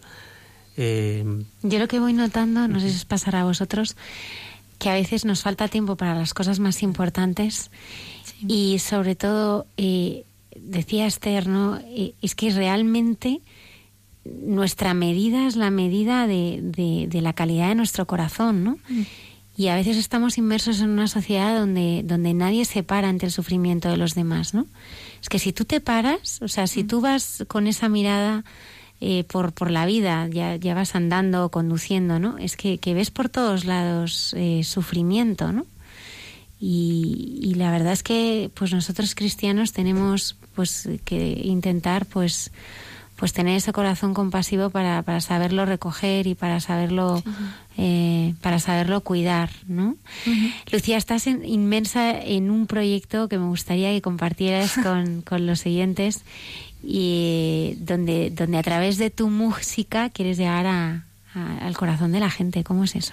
Bueno, esto surge eh, en primer lugar por un agradecimiento personal al Señor, ¿no? Yo pienso que, o sea, y también es como una, pues una forma de recompensar todos esos años, ¿no? Que yo lo estuve culpando de un montón de cosas y después lo que Él me ha devuelto ciento por uno, ¿no? Y entonces es una manera también de, es un regalo que Él me hace a mí de poder expresar su amor a los demás y a la vez para mí es un regalo el poder devolverle esto, ¿no? Y bueno, yo siempre he pensado como es verdad que quiero que se vea el- su mensaje y no el mío, pues lo que he hecho ha sido coger un grupo de gente, unos amigos míos de, de nuestra parroquia. ¿Cuál es vuestra parroquia? El Buen Suceso de Madrid, está en Princesa, la calle Princesa. Y pues ha surgido esto, ¿no? O sea, que que ellos fueran los que realmente cantan, ya no solo porque a mí no se me vea, que es el principal objetivo, que, que se vea el Señor, sino porque también pienso que a la vez que me ha hablado a mí personalmente, quiero que también mis amigos sean las primeras personas que conozcan ese amor de Dios, ¿no? Y que también eso les ayude a llegar a más gente, ¿no? que no solo que vea que la sociedad hoy en día no es una cosa de uno o dos que piensan que Cristo es su vida, sino que somos muchos más jóvenes, ¿no? Que parece que estamos ahí escondidos cada uno en nuestro cubil y no hay que salir al mundo. Y bueno, es un proyecto que está en el aire todavía porque se está formando un poquito, pero pero sí, sí. ¿Qué, le gusta, ¿Qué te gustaría que pasara a alguien que, que escucha una canción tuya? A mí el mayor regalo, y de verdad, y lo digo de corazón, fue cuando estuvimos aquí y yo canté la canción de Un rato con Jesús, se llamaba, que decía, déjame estar contigo, déjame ser tu amigo, ábreme la puerta de tu corazón, aquí estoy yo. Eh, y de repente, a la mañana siguiente, me escribe un, un mensaje por privado en Facebook, un componente del programa, Nacho Pereira, y me escribe diciéndome que hay un montón de gente que está, que está preguntando por las canciones, que le ha ayudado un montón a rezar, que ha escuchado la voz del Señor, ¿no? Y a mí me gustaría esto, ¿no? Que al igual que el Señor entró en mi cuarto, que es donde han nacido casi todas las canciones que he compuesto, y pues que Él también hable en las habitaciones, en el salón de una casa, en pues que sé, que le abra el corazón eh, y que le diga, pues a uno le diga, búscame y harás otra forma de amar, otro le diga, aquí estoy yo, a otro le diga, le despierte esa, esa necesidad de decirle al Jesús, ¿no? Pues eres tú el que realmente me ilumina, eres tú mi vida. yo quiero eso, ¿no? Que, y que luego pues todo el mundo salga con la sensación de... Y, y ese, y ese espíritu de, de decir, pues yo le quiero, yo también quiero a Jesús y quiero a la Virgen porque es mi madre. Entonces, eso es lo que realmente quiero conseguir, o sea, que, le, que se encuentren, ¿no? Una de 41 minutos de la madrugada, seguimos aquí en directo, no hay mucha gente buena, pues nos preparamos para retomar ese momento, Lucía, y escuchar de nuevo esta canción.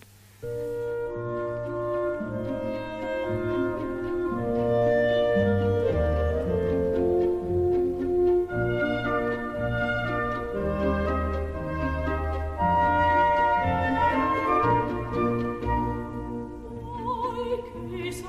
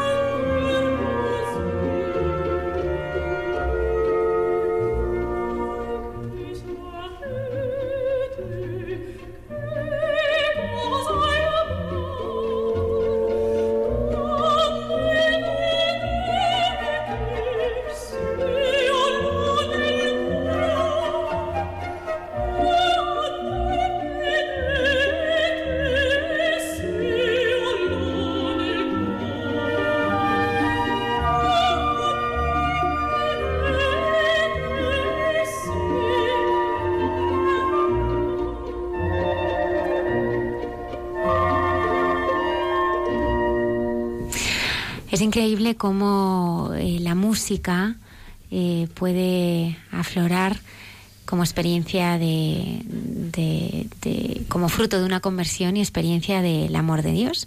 Y esto es lo que eh, le ha pasado a Lucía a través de la canción Eres tú, Sí. que tenemos el privilegio de, de escuchar en, en directo.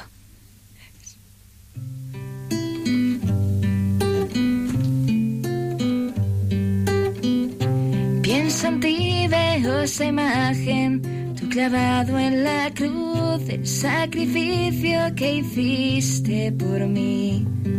Me invitas a llevar la mía con alegría, no importa cuál sea el camino, si tú cuentas conmigo. Eres tú el que me ilumina, eres tú quien da sentido a mi vida, eres tú quien se entrega por amor, eres tú quien da su corazón, Jesús.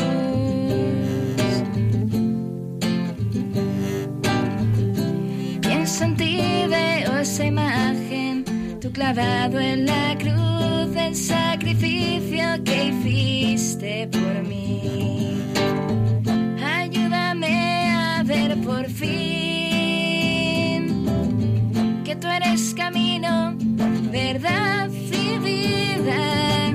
Solo junto a ti quiero seguir. Eres esa luz que en el mundo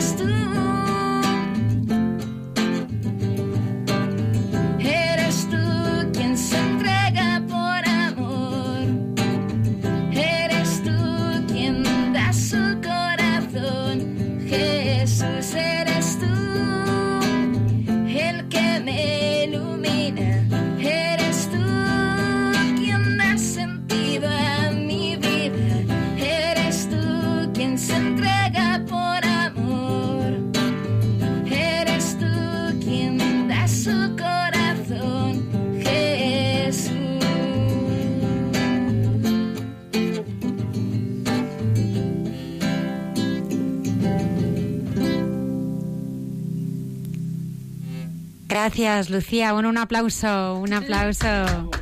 Bueno, bueno. Nunca dejes de cantar, ¿eh?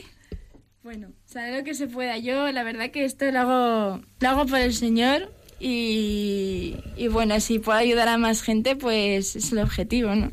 Que le conozcan y... Y yo qué sé. La verdad es que cu- cuando escuchas, yo, yo la he escuchado muchas veces, pero cada vez que la escuchas, pues es, es- es para, para dar gloria a Dios, porque es una música, vamos, que, que te llena, que, que traspasa y, y- y sientes al Señor ahí. Gracias. Lucía, Fermín, muchísimas gracias a vosotros dos porque, bueno, dais eh, ese testimonio de del Cristo vivo, ¿no? Eh, que reina en, en vuestra familia y en vuestra vida. Seguiremos de cerca eh, este proyecto. Por supuesto, ¿eh? sí, sí. Y Claro espero que que sí. vengas a estrenarlo en el programa. Ahí estaremos. Ahí Sí, estaréis. Muchísimas gracias. Seguimos, nos quedan ya casi minutos para terminar el programa y ahora Lola Redondo nos trae la historia de gente buena de la semana.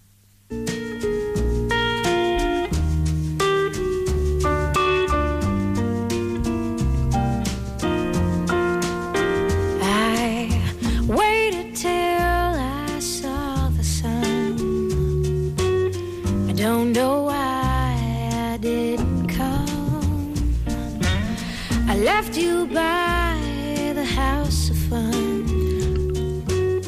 I don't know why. Comienza el buen tiempo. Dejamos atrás el invierno y en breve daremos la bienvenida a la primavera. Esto nos recuerda a una bonita historia de bondad. Había una vez un ciego sentado en un parque con una gorra a sus pies y un cartel en el que escrito con tiza blanca decía, por favor, ayúdeme, soy ciego. Un creativo de publicidad que pasaba frente a él se detuvo y observó unas pocas monedas en la gorra. Cuidadosamente y sin pedirle permiso, tomó el cartel, le dio la vuelta y escribió otra frase. Volvió a poner el cartel de madera sobre los pies del ciego y se fue. Por la tarde el creativo volvió a pasar frente al ciego que pedía limosna. Ahora su gorra estaba llena de billetes y monedas. El ciego, reconociendo sus pasos, le preguntó si había sido él quien había cambiado el cartel y sobre todo, qué era lo que había escrito allí. El publicista contestó, nada que no sea tan cierto como tu anuncio, pero con otras palabras, sonrió y siguió su camino. El ciego nunca lo supo, pero su nuevo cartel decía, estamos en primavera y yo no puedo verlo.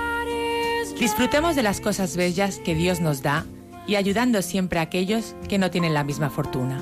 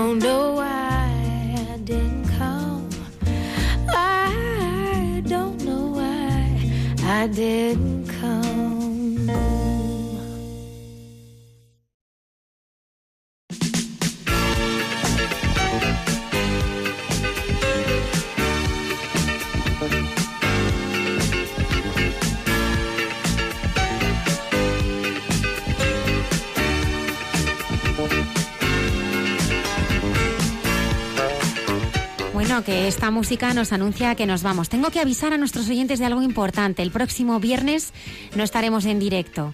¿eh? Eh, retomaremos el programa el, el siguiente, pero estará el padre Luis Fernando de Prada con una fantástica entrevista a un sacerdote japonés, así que no se la pueden perder nuestros oyentes. Nosotros nos reincorporaremos el, el siguiente fin de semana. Me gustaría dar las gracias a Lucía y a Fermín. Muchísimas a ti, gracias. muchas gracias. Gracias a vosotros. Fieles seguidores de este programa y que sí, además nos ayudáis muchísimo. aquí. Una gozada estar aquí. Muchas gracias, Lucía. Sigue cantando, ¿eh? Bueno, muchas gracias. Sigue, Intentará. sigue. gracias. Gracias también al padre Javier Maerata, a Esther Sáez, a Jaume Vives y a Luis Díaz en el control. Muchísimas gracias. Un placer como siempre. Hoy nos llevamos un montón de cosas para rezar. Muchísimas. Sí, Mira, yo tengo programa, ¿eh? eh, folios, ¿eh? Folios escritos. Lola, gracias también por recordarnos que, que hay mucha gente buena. A ti, Almudena. Así que nos vamos, recordando a nuestros oyentes que nos pueden seguir toda la semana en Facebook en- y en eh, Twitter. Y también hay una dirección de correo electrónico, hay mucha gente buena, arroba radiomaria.es, a la que nos pueden escribir. Sin más, que tengáis una feliz y santa semana. Nos vamos como más nos gusta hacerlo, que es rezando.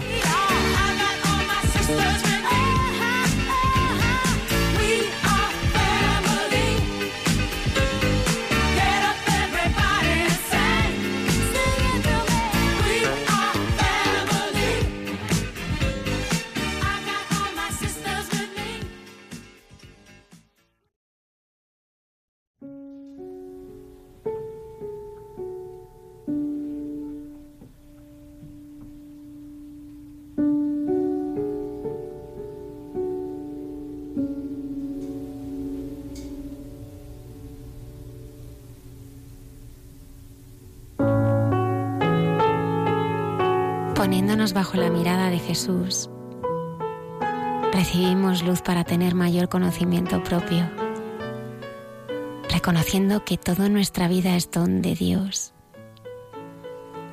Pero dejarse mirar por Jesús es dejarse mirar por la verdad de Dios. Y para eso necesitamos ser muy humildes, confiando en que la verdad, la verdad nos hará libres. Así viviremos sin ser esclavos de nada. Seremos hijos de Dios.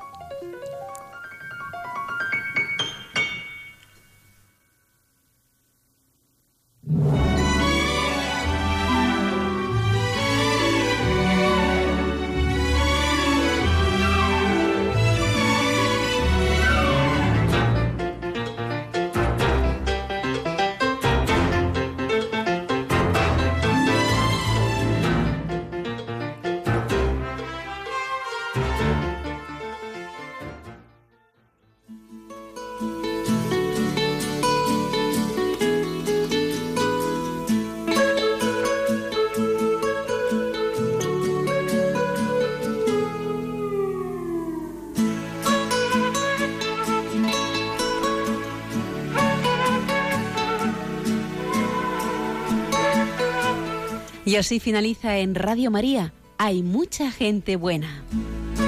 Un programa dirigido por Almudena Delgado.